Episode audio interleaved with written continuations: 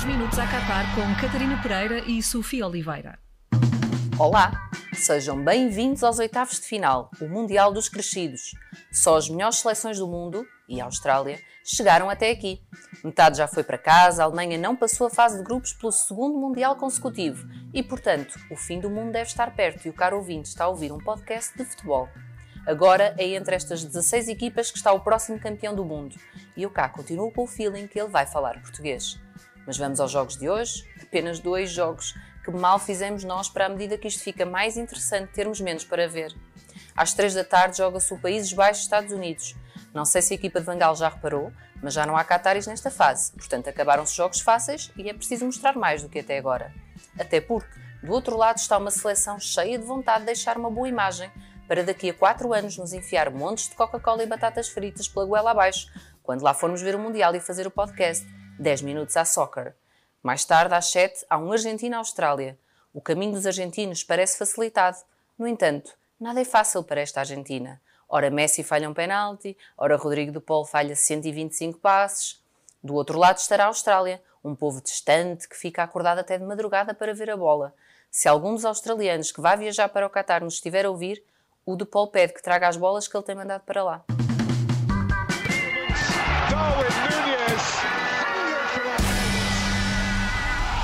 Tripla da Sofia. Se eu hoje, se calhar, antes de irmos às tuas escolhas, fazemos um minuto de silêncio, neste, neste caso um segundo de silêncio por Darwin Nunes, não?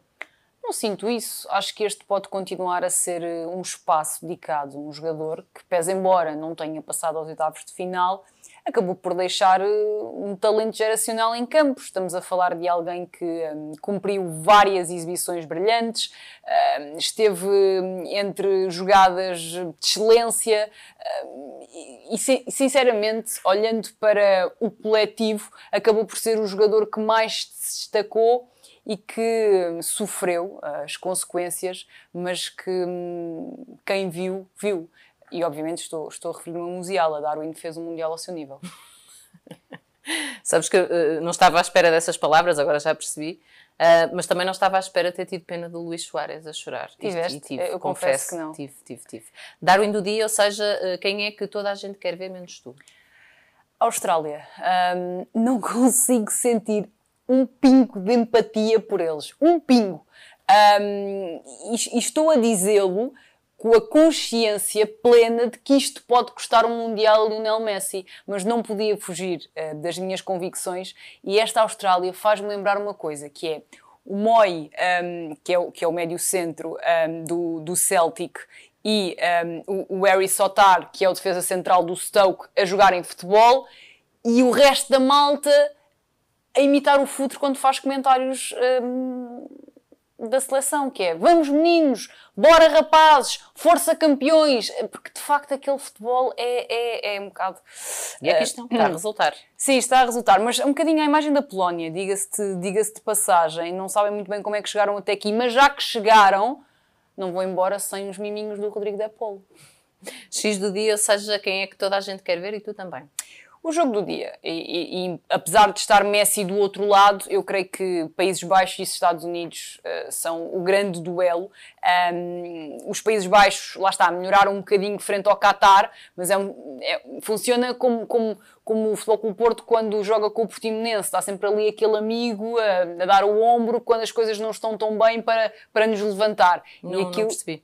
E aquilo, aquilo que acontece com o Qatar é que foi essa seleção. Quando as seleções não estavam a jogar tão bem, jogavam contra o Qatar para parecerem um bocadinho melhores. Uh, e do outro lado está uma seleção que tem um dos jogadores mais irritantes da competição até agora, que é o, o Robinson, no lateral esquerdo uh, do Fulham. Eu, eu não suporto, porque ele estraga tudo aquilo que chega aos pés dele. Cada vez que a bola chega aos, pé de, aos pés dele, ele consegue estragar a jogada, mas de um, uma outra perspectiva, tem provavelmente uma das dinâmicas de meio campo mais uh, trabalhadas da, da competição, e refiro-me obviamente a uma dinâmica uh, proporcionada por Tyler Adams, por Yunus Musa um, e também por McKennie. E, e eu acho que um, os Estados Unidos são uma seleção que não só tem talento à disposição, como também tem um projeto e uma identidade cada vez mais afirmativas Claramente. no futebol. E, portanto, acaba por ser o meu X do dia. Geraldos do dia, seja quem é que só tu queres ver, mais ninguém. Ai, que dor que me dá. Pois é, um bocado estranho, é? Okay, Ai, Paulo Dybala. Então.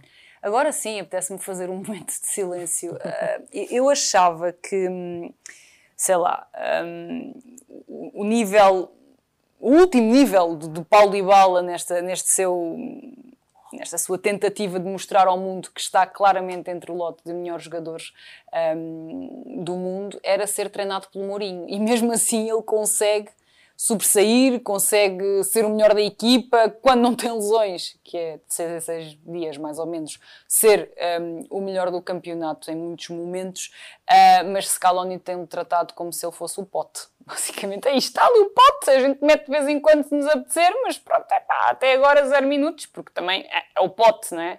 Não é, é o Paulo de Bala custa-me. Um, eu, eu, eu acho que escusado será dizer que, que o Paulo Dybala está no meu top 5 de jogadores favoritos um, e, portanto, acho que tem um bocadinho de culpa do que lhe está a acontecer. Era isso que eu ia dizer, portanto, faz todo o sentido assim. Um áudio para o engenheiro. Sofia, depois do tocou ou não tocou, agora temos o para quem é que era aquilo. Yeah. Já viste que estes são, esses são os highlights do Cristiano até o momento. Quer dizer, também fez a tal assistência contra a Coreia do Sul, mas de resto uh, foram só esses os highlights de Cristiano Ronaldo na seleção. Não sei se é uma coisa muito positiva, mas pronto. Mas também tudo o que faz ou não faz temos que estar aqui Sim, a temos de desmiuçar, não é? Um, Faz parte. Eu, já estou naquela altura que só queria que ele não começasse a titular.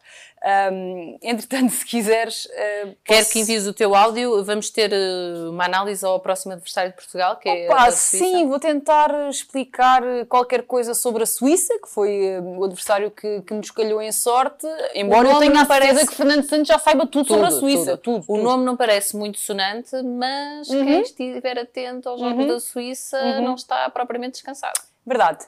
Um, vamos lá. Força, força. Ai, mister, há dias, sabe que a minha vontade é ficar só em silêncio. Não dizer nada mesmo, ficar em silêncio. Só para o mister sentir o vazio que às vezes o povo sente a ver as exibições da seleção com tanto jogador de qualidade e vamos perder contra a Coreia do Sul, que atenção, não, não estou a subestimar, mas quer dizer. Um, entretanto, acho que não faz muito sentido chegarmos até aqui para irmos recambiados para casa depois de piadas sobre chocolates e relógios. Já nos bastou os belgas, não é? Em 2020. E portanto, espero que desta vez não haja essas piadas sendo que também temos algo a nosso favor, que é a Suíça não joga com uma linha de 5. Eu não sei se o Fernando Santos se lembra, mas quando perdemos com a Bélgica, as linhas de 5 são muito complicadas. Isto é uma coisa quase. Vaticinava-se derrotas atrás de derrotas contra linhas de 5, porque é uma coisa, uma invenção do futebol. Entretanto, apareceu a Chequia, nós fomos muito superiores, eles jogavam com uma linha de 5 e o Fernando já veio dizer que afinal o que é importante são as dinâmicas, não é a estrutura, são as dinâmicas das, das equipas, e eu concordo. Atenção, em relação a esta Suíça, é importante um, referir que os rapazes até se sentem confortáveis não dando iniciativa porque têm bons jogadores um, a defender os espaços e a sua baliza, mas se se aventurarem no ataque, e isso acontece muitas vezes, eles tentam jogar muitas vezes, têm qualidade desde trás até à frente, começando logo por Akan Akanji, passando por Chaka, indo até Ruben Vargas. O Embolo é um jogador fisicamente muito possante, sabe utilizar o corpo, tem mobilidade nesta seleção e pode criar problemas à nossa defesa. Portanto, é verdade que não é um nome muito sonante, mas parece-me que temos que ter atenção se não queremos um, cair nos oitavos de final. Mais qualquer coisa, o momento do Mais Futebol dizer qualquer coisa. Poucos países produzem pontas de lança como a Argentina. Kempes, Canija, Batistuta, Crespo, Agüero são alguns dos nomes que constituem a pesada herança de Julián Alvarez na seleção. O seu estilo de jogo, desde muito jovem, o fez sobressair. Tanto-se era que a capacidade que tinha para reter a bola fazia com que parecesse que tinha várias pernas. Foi nessa altura que ganhou a alcunha, porque as pessoas perguntavam: vai jogar a aranha? Aos 11 anos, foi pela primeira vez notícia, quando fez provas no Real Madrid. Não ficou, não porque não tivesse talento, mas porque só podia ser contratado aos 13 anos. Depois disso, cresceu no River Plate do seu coração e foi campeão da Libertadores e também já tem uma Copa América. O gol à Polónia, o primeiro no Mundial, foi apenas a conclusão lógica de um percurso destinado ao sucesso. é a segunda maior venda da história do River Plate, apenas atrás de um tal Javier Pedro Saviola. Apesar de ainda viver na sombra de Erling Haaland no Manchester City, poucos duvidam que, se o presente é Messi, o futuro da Argentina é Julián Alvarez, a aranha que pica. 10 minutos a Qatar com Catarina Pereira e Sofia Oliveira.